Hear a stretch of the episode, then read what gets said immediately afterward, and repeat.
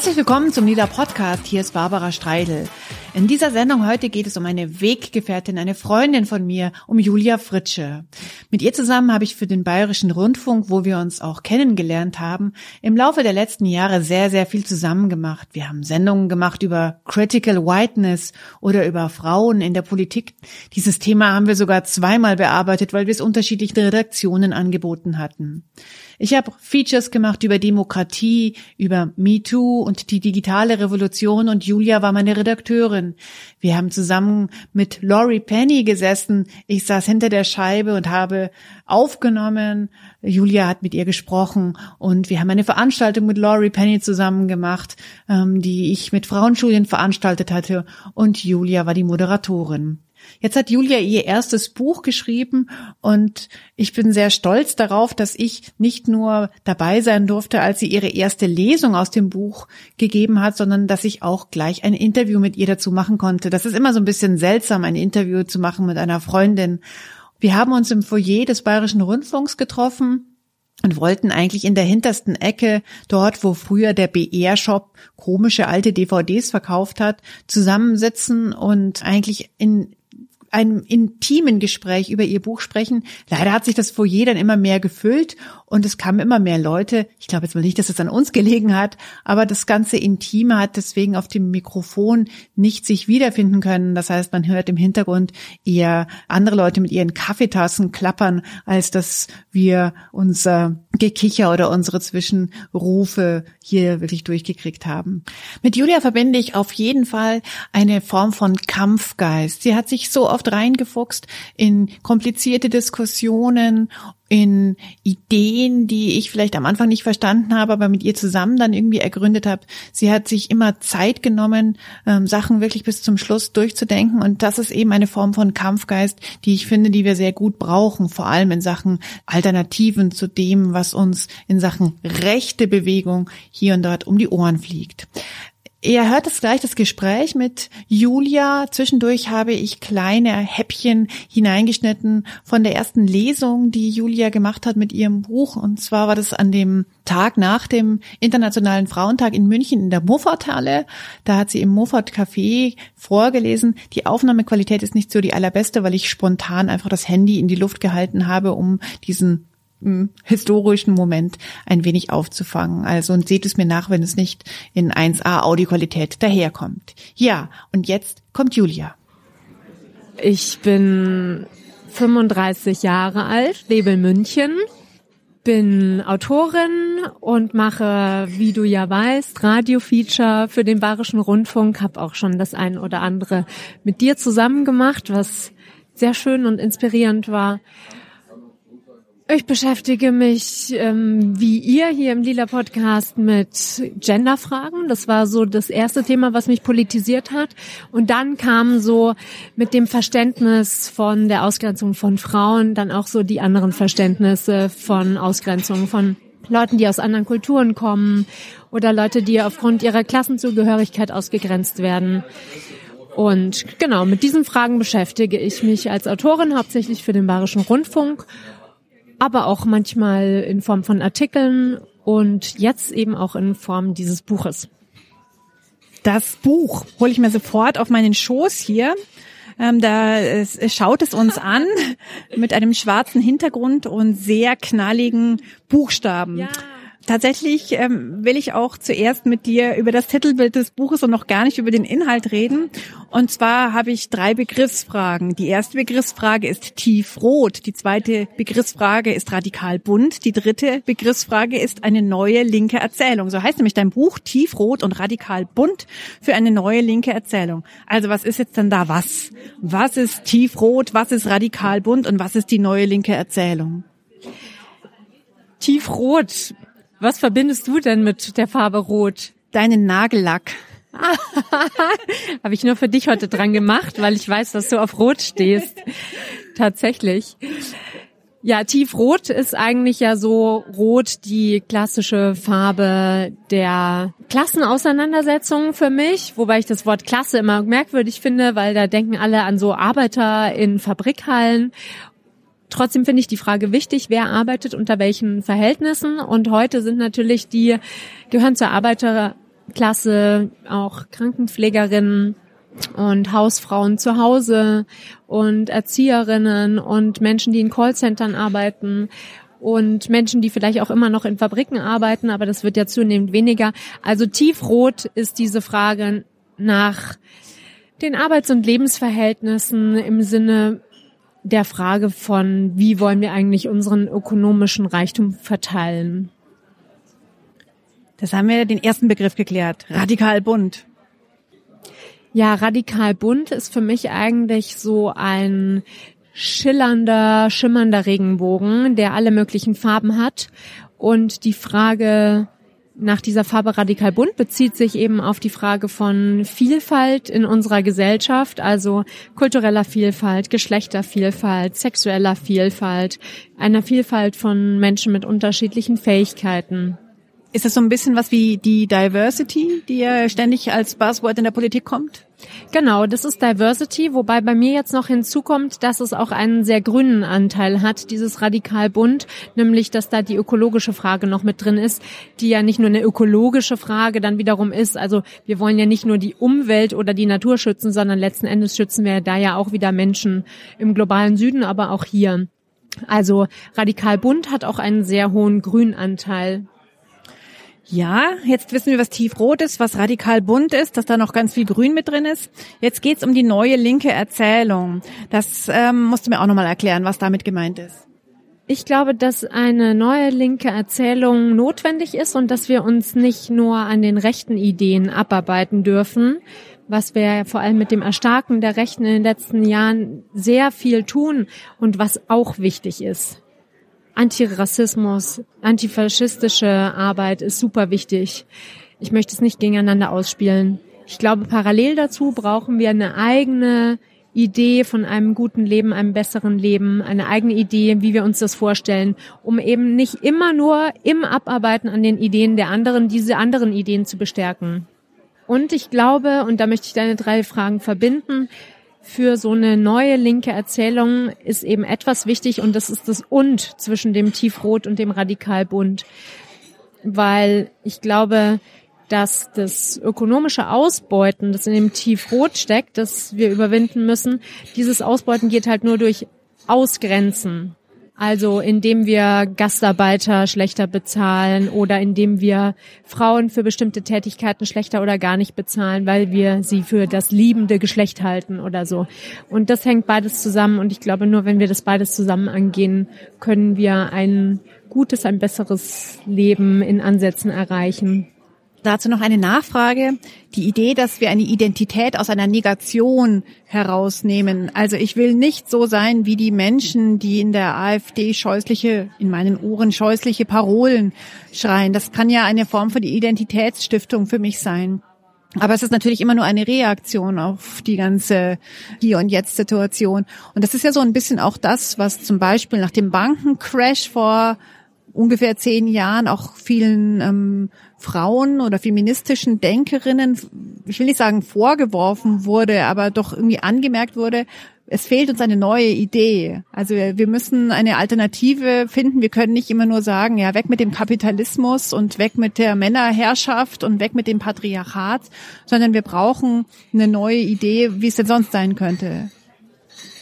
Ja, und eine Bewegung, wo das eben klappt, auch vom Namen her, ist der Feminismus, weil der sich nicht nur als Antisexismus beschreibt, wie eben ja im Antirassismus oder im Antifaschismus oft, sondern da steht eben so eine positive Idee des Feminismus im Vordergrund.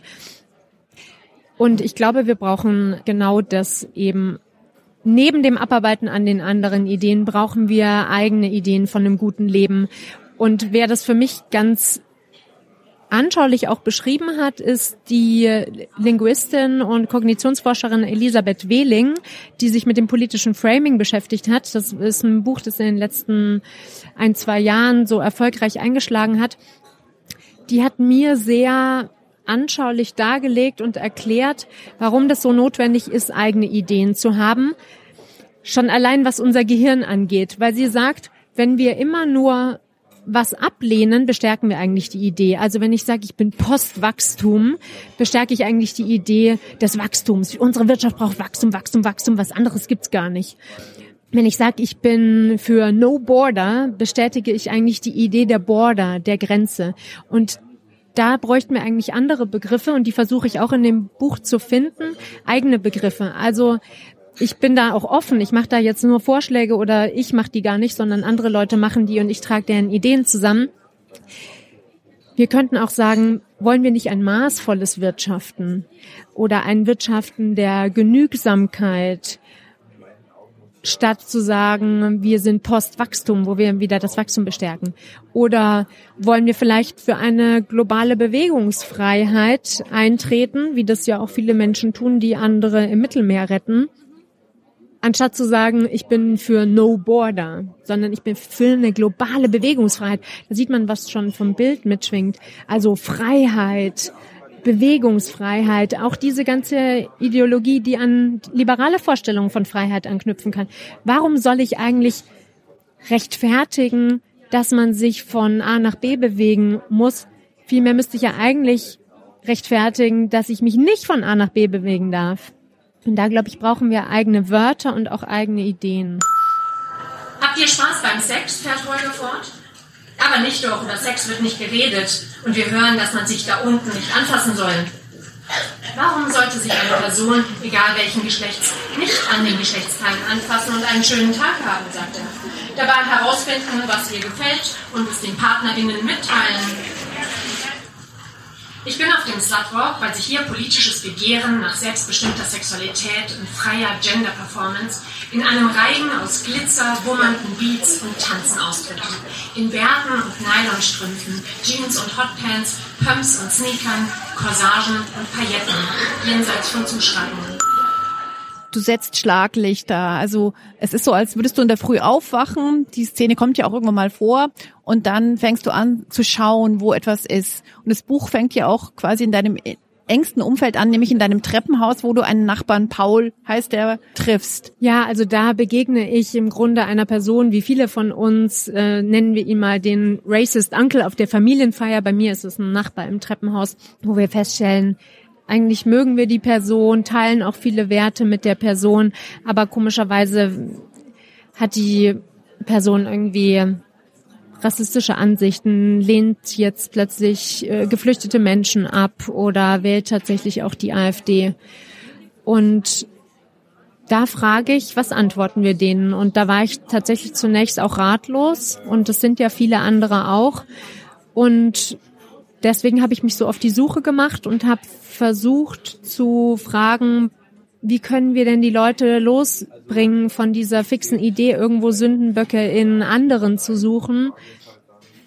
Und wie geht das, wenn man das jetzt nicht nur so plump macht und sagt, ja, aber die Flüchtlinge sind doch nicht schuld, sondern eigentlich sind doch die Steuerflüchtlinge schuld an deiner Situation, dass du Angst hast vor Wohnungsnot, vor Jobverlust oder vor Altersarmut. Und deswegen habe ich mich da auf die Suche gemacht und habe tatsächlich einfach nur das zusammengesammelt, was es schon gibt an positiven äh, Ideen, theoretischen, und an auch schon Auseinandersetzungen wichtigen, die geführt werden, wie zum Beispiel, das ist das erste Kapitel, der Streik der Pflegerinnen und Pfleger in den letzten Jahren in der Bundesrepublik. Ich habe die Pflegerinnen an der Charité in Berlin begleitet, weil es da für mich um eine ganz wichtige Frage geht, nämlich die Frage der Ausgrenzung von äh, Frauen und auch vielen migrantischen Frauen, die im Care-Bereich arbeiten. Und das geht zusammen eben mit der Frage von Arbeitsverhältnissen generell und welche Arbeiten finden wir eigentlich wichtig. Und deswegen finde ich den Kampf von denen und diese Auseinandersetzung von denen um bessere Löhne und bessere Arbeitsbedingungen, vor allem um einen besseren Personalschlüssel, so wahnsinnig wichtig. Du hast ja auch dann passend dazu zum Beispiel eine ganz gute Idee auch skizziert, wie denn mit dem Thema, was machen wir denn jetzt nun mit der Sorgearbeit umgegangen werden könnte. Und zwar hast du da die Care Revolution oder das, die Organisation der Care Revolution vorgestellt. Da lachen wir uns jetzt beide an, weil da Protagonistinnen dabei sind, die wir aus unserem feministischen Aktivismus kennen. Was hat dir an denen so gut gefallen, an der Care Revolution? Ja, dass sie auch ein positives Konzept ist. Die Care Revolution. Also da steht Fürsorge im Zentrum, schon begrifflich. Und das heißt, es geht um eine Gesellschaft, in der unsere ganzen Fürsorgearbeiten füreinander eigentlich im Zentrum stehen müssten. Das heißt, äh, Bildung, Gesundheit, Pflege, Erziehung, diese ganzen Arbeiten müssten zentral werden und die müssten eigentlich eine viel höhere Wertschätzung erfahren. Das heißt, dass sie besser bezahlt werden, aber auch, dass sie, wenn sie nicht bezahlt sind, wie die ganzen Arbeiten zu Hause, wir mehr Zeit dafür hätten, indem wir zum Beispiel politische Forderungen in den Raum stellen, dass wir die Erwerbsarbeitszeit pro Woche verkürzen auf 30 Stunden oder 25 Stunden die Woche bei Lohnausgleich natürlich idealerweise. Früher gab es solche Forderungen in den Gewerkschaften. Das ist uns heute total fremd, dass man verlangt, weniger zu arbeiten und trotzdem den gleichen Lohn beibehalten will. Und die macht eben total neues Paradigma auf, diese Care Revolution, die sagt, das müsste alles im Zentrum unseres Lebens stehen, diese Arbeiten, weil die sind wirklich dafür da, uns zu erhalten, uns am Leben zu erhalten.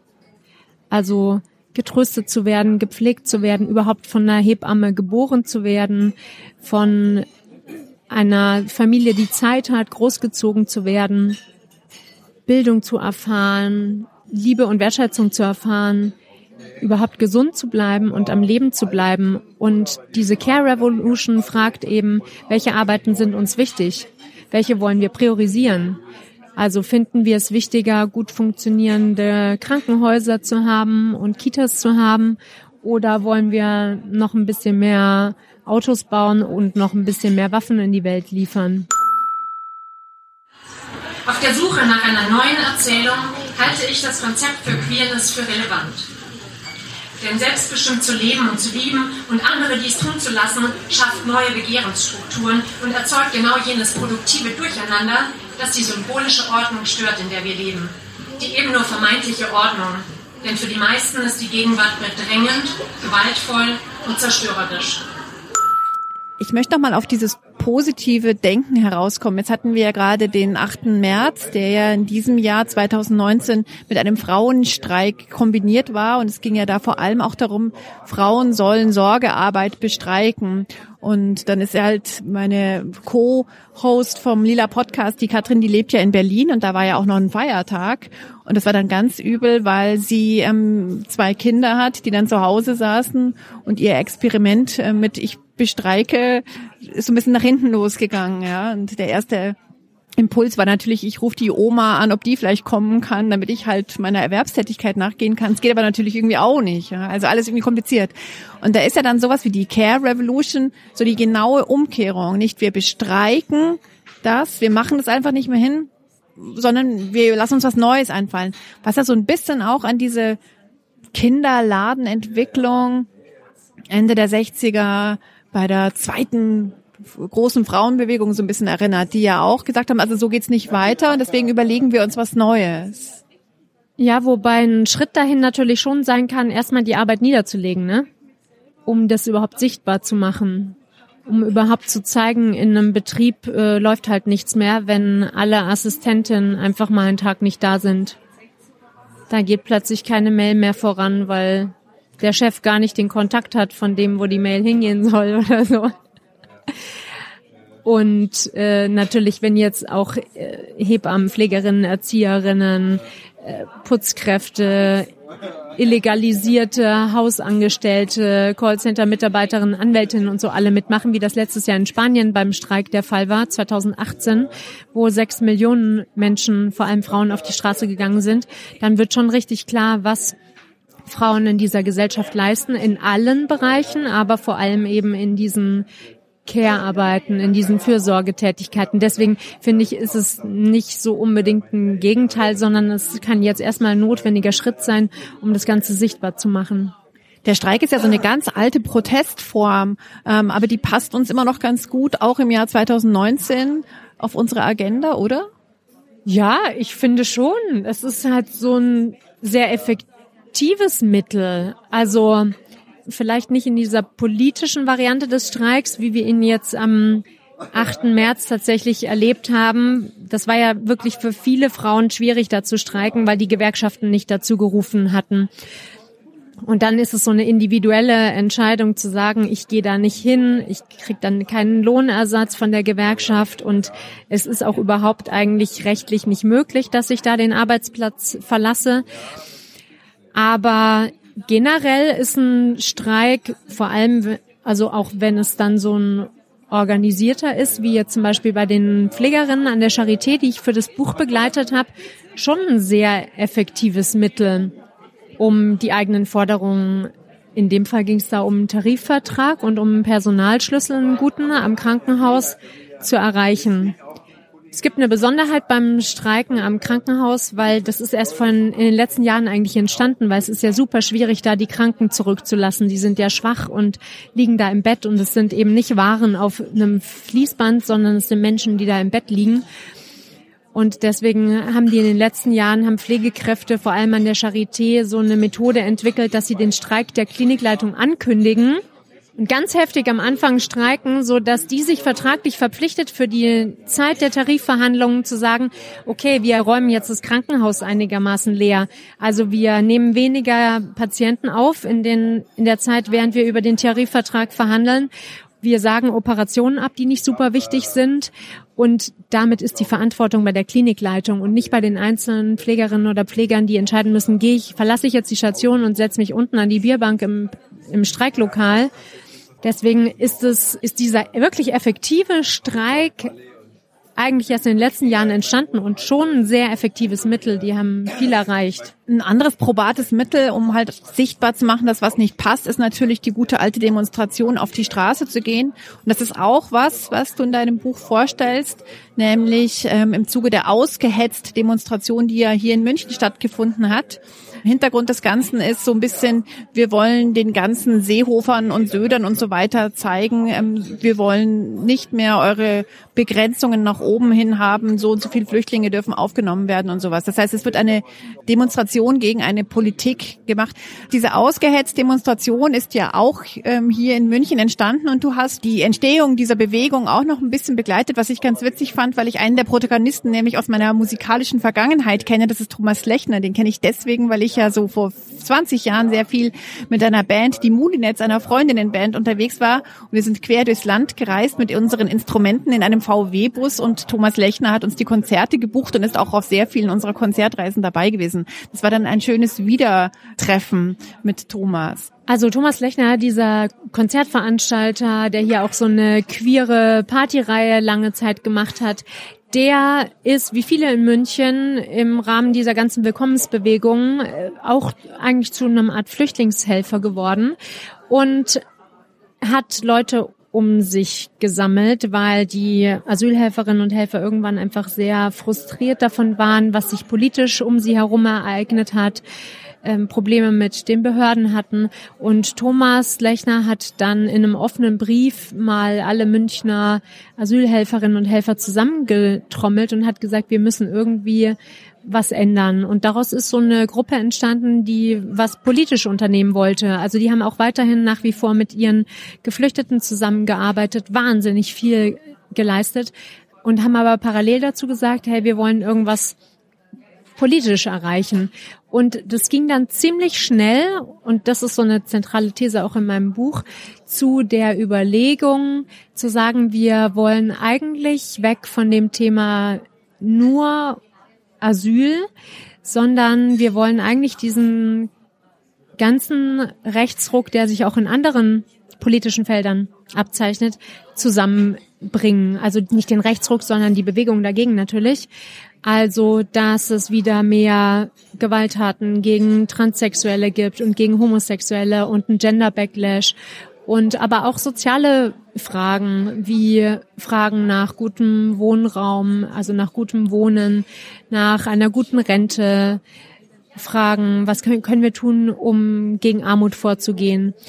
Und in Bayern nochmal spezifisch auch die Frage, hey, wie gehen wir eigentlich mit diesem repressiven Polizeiaufgabengesetz, diesem neuen, um, das 2018 entstanden ist. Und die haben gesagt, hey, lass uns diese ganzen sozialen Bewegungen, die es da gibt, hier lokal in München zusammenbringen. Und das ist auch so eine Hauptthese dieses Buches, dass wir eben viel öfter strategisch noch zusammenarbeiten müssten und vor allem nicht diese Fragen so gegeneinander ausspielen dürfen. Also manche sogar Liberale sagen ja, ja, jetzt hör, lass uns mal aufhören mit LGBT plus und Unisex-Toiletten, weil das verschreckt die ganzen Leute, die ungebildet sind und auf dem Land leben und I don't know und kein Geld haben und Unisex-Toiletten sind jetzt schuld an der AfD oder an Trump oder so. Bei Ausgehetzt und in dem Buch jetzt mit Tiefrot und Radikal Bunt geht es eben genau darum, das nicht gegeneinander auszuspielen, sondern zusammenzubringen. Das geht natürlich nicht immer.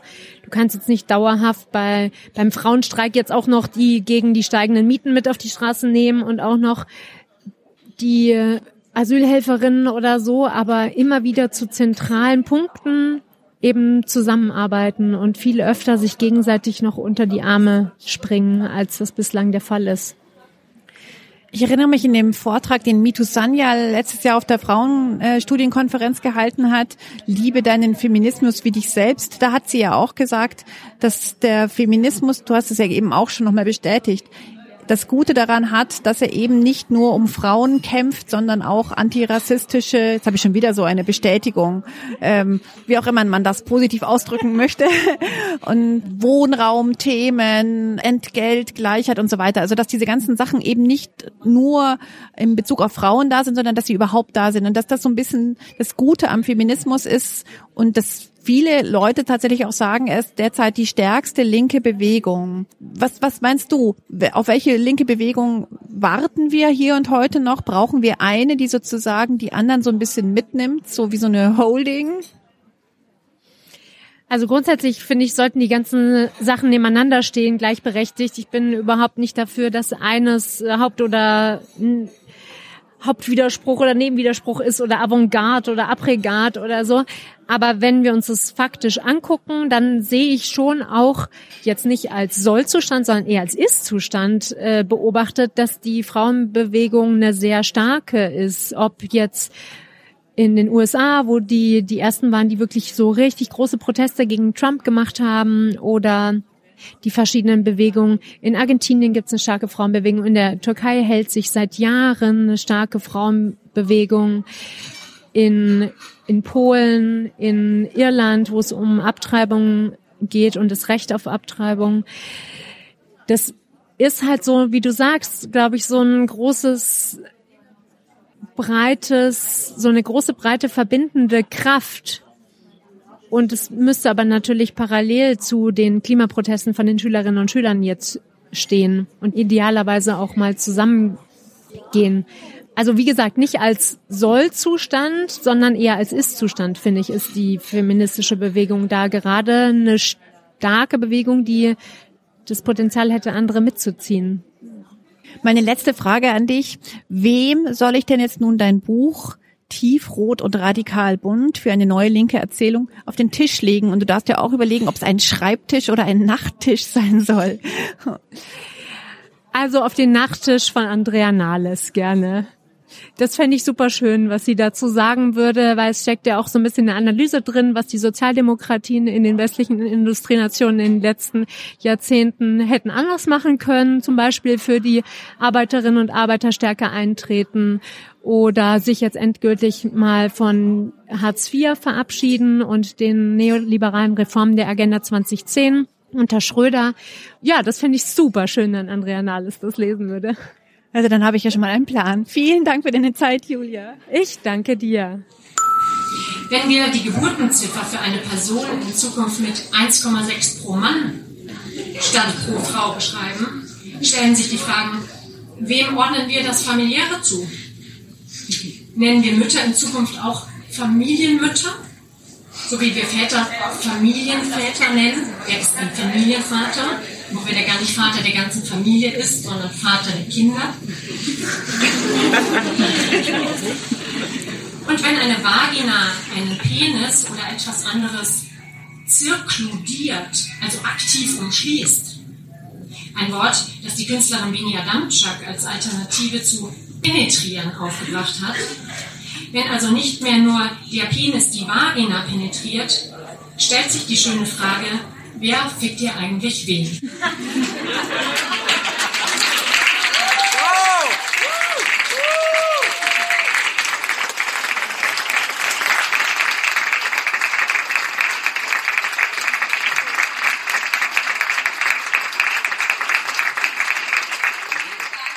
Das war das Ende von Julias Lesung. Sie hat an dem Abend echt noch einen Stapel Bücher verkauft gekriegt. Ich glaube über 20 Stück. Tiefrot und radikal bunt für eine neue linke Erzählung heißt das Buch, das als Nautilus Flugschrift erschienen ist. Und nicht nur Julia Fritsche ist voller Kampfgeist, auch unsere Hörerin Friederika hat da jede Menge in sich. Sie hat uns zum Internationalen Frauentag ein Gedicht geschickt. Brave Mädchen beißen nicht. Warum locken Schloss und Riegel mehr als Siege vor Gericht? Warum sind wir lieber Spiegel als glänzend starkes Sonnenlicht? Spiegel, die einander putzen, machen euch die Welt bequem. Vampiren sind sie sehr von Nutzen. Die beißen, wenn sie sich nicht sehen. Dass man Glanz von uns erwartet, zehrt an Nerven und Gewicht.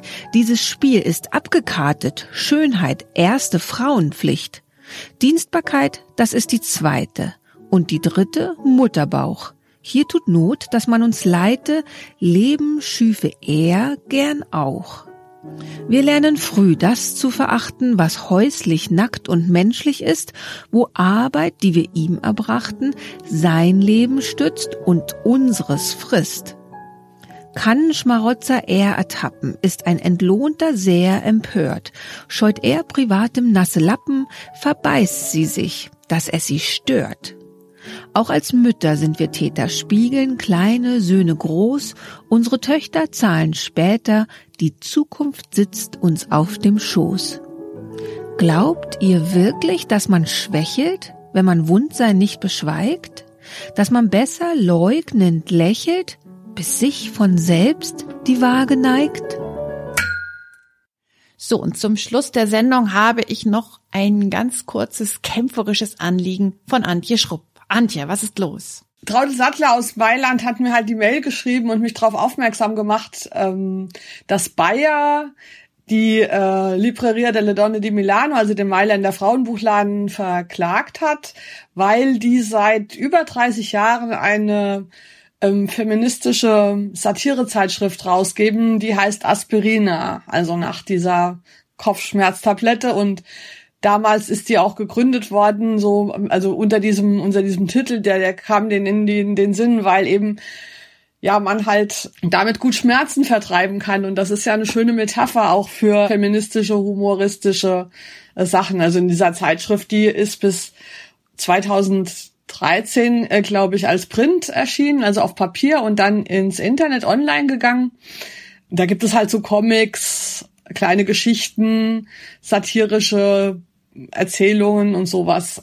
Ja, und die hat jetzt halt seit November 2017 diesen diese Klage da gehabt und hat überlegt, was sie machen. Und sie haben sich eben jetzt entschieden, dass sie nicht in einen Rechtsstreit mit Bayer gehen, weil kostet zu viel Geld und genau, Kraft. Genau, Geld und Kraft. Sie sind ist ein ehrenamtliches Projekt. Die haben ja überhaupt keine Ressourcen, um es da mit Bayer auf sich zu nehmen. Aber ich finde das interessant in zweierlei Hinsicht. Einmal nämlich, weil Aspirine, also die, der Frauenbuchladen hat eigentlich den Titel schützen lassen im italienischen Verlagsregister. Die haben da so ein Register, wo man Titel schützen kann und da sind sie sozusagen seit langem offiziell eingetragen. Also es ist jetzt nicht einfach so eine illegale, unver formalisierte Nutzung dieses Titels, sondern seit 22 Jahren heißen die auch offiziell so, aber ähm, jetzt müssen sie es halt aufgeben. Ich meine, sie haben es ganz lustig gemacht. Sie nennen sich jetzt Erbace, Forme de Vita Resistenti di Diserbanti, also Unkrautpflanzen, herbizidresistente Lebensformen. Was ein bisschen witzig natürlich auch ist, aber es ist natürlich schon blöd, weil ich meine, der Name ist weg, die Marke ja, ja. ist weg. Die hatten auch so so eine kleine Tablette, die immer so mit Armen und Beinen durch die Gegend hüpft und alle möglichen Sachen kommentiert, war so ein durchlaufender Gag, der immer wieder aufgekommen ist. Also sie haben so verschiedene lustige Figuren, die dann immer wieder auftauchen, zum Beispiel so eine Frau im gestreiften Kleid, die immer zu allem Nein sagt. Also die wird immer irgendwas gefragt, so willst du nicht deine Gebärmutter ähm, zur Verfügung stellen, damit andere Leute Kinder kriegen können? Und so, nö. Oder willst du nicht, ja sowas, ne? Das ist, gibt halt immer so wiederkehrende Sachen ich habe mir es jetzt halt wegen dieser Geschichte nochmal angeschaut. Zum Beispiel mhm. einen Comic gefällt mir auch gut, der heißt Mio Mioma, also mein Myom. Da, da ist die, der Protagonistin ist sozusagen ein Myom und der im Uterus, ja. und der kriegt dann eine Räumungsklage zugeschickt. Du bist zu sehr gewachsen, du kannst jetzt nicht mehr hier sein. Aber ich wohne doch schon seit 40 Jahren hier. Ja, aber raus, du wirst rausgeklagt. Du wirst jetzt rausgeklagt. Ja, so. ja, und jetzt genau, jetzt und jetzt müssen sie halt den Internetauftritt umziehen, kriegen eine andere Adresse, dürfen, mhm. äh, ist die Frage, wie sie überhaupt auf die alten Sachen noch verlinken können. Das ist schon lästig. Aber jetzt muss ich doch noch fragen. Also erstens, warum kommt Bayer jetzt erst da drauf, wenn es das seit 22 Jahren oder sogar noch länger gibt? Ich meine, es ist ein bisschen erbärmlich, dass die da so lange gebraucht haben, um das zu finden. Oder gibt es hier so eine neue Welle an, ich weiß es nicht, Marken dürfen nicht verwässert werden, dass die das jetzt erst finden? Also ich glaube, ein Punkt ist wahrscheinlich, dass, äh, dass die jetzt halt ins Internet gegangen sind seit einigen Jahren. Also solange das eine kleine Printzeitung ist, die nur in feministischen Kreisen zirkuliert, hat Bayer davon vielleicht auch gar nicht unbedingt was mitbekommen. Ähm, mhm. Und jetzt tauchen sie halt in den Suchanfragen auch auf oder so, ne? Also, mhm. also das böse Internet will ich natürlich dann wieder sagen. genau. An dieser Stelle. Ja. Weil sie plötzlich auffindbar oder sichtbar geworden sind, was natürlich eigentlich super ist. Und wenn dann der Verklage alle Praktikant von Bayer mal wieder Aspirin googelt, dann findet er die natürlich plötzlich. Das kann dann mhm. auch Zufall genau sein. Und vielleicht auch, dass man eben einfach in der globalisierten Welt heute einfach das nicht mehr ähm, zulässt. Ich meine, das ist ja sowieso ein Problem, so crosskulturelle Sachen, ja, weil Begriffe, was die hier und da bedeuten. Aber ich meine, was ich finde, dann, wo man auch mal drüber nachdenken kann, ist, was bedeutet eigentlich so ein rechtsstaatliches System angesichts dieser Ungleichheit im Machtgefälle? Ja, absolut. Es ist ja gar nicht möglich, jetzt rauszufinden, wer da Recht hat, weil der Rechtsstreit an sich bei diesen ungleichen äh, finanziellen Möglichkeiten ja gar nicht geführt werden kann. Naja, das ist also der David kann eigentlich gar nicht gegen den Goliath antreten, weil es halt so ein, so ein globaler Konzern wie Bayer hat auf jeden Fall immer den längeren Atem, weil sie einfach mehr Geld haben. Aber warum hat denn dieses Schützen des Namens Aspirinas, warum hat das keinen Impact auf diese Klage? Ich meine, dann hätten die sich das ja ersparen können, als sie das haben eintragen und schützen lassen. Ja, also ich weiß es auch nicht, aber das müsste, das müsste man ja rausfinden, wenn man einen Rechtsstreit führt, der aber hm. ja gar nicht geführt werden kann. Also das mhm. ist ja das Problem, ja. Man, man könnte es natürlich, wenn man jetzt die Ressourcen hätte, sagen, wir lassen das drauf ankommen und gucken mal, wer gewinnt, ja. Und mhm. das haben sie sich jetzt halt entschieden, das nicht zu machen. Auch natürlich, weil das einfach, also nicht nur geldmäßig gar nicht möglich ist, sondern weil es natürlich dann auch die Energien abzieht. Man will ja jetzt auch nicht die ganze Ressource, die man als Ehrenamtliche hat, mit so einem Rechtsstreit da irgendwie verbringen. Die machen das ja schon seit anderthalb Jahren. Läuft der, die Auseinandersetzung mit Bayer ja schon. Vor allem thematisiert man ja dann gar nichts anderes mehr, außer in jeder Ausgabe musste schreiben, so und so stehen wir gerade und das heißt, da bräuchte es jetzt eine Instanz, die sagt, ich kümmere mich drum, ihr könnt weiter euch um euer Magazin kümmern und ich habe erstens die Kraft, einen Rechtsstreit zu führen und ich habe vor allem auch die Kohle, das zu machen wenn ich jetzt The Good Feminists als Jura-Serie für Netflix schreiben würde.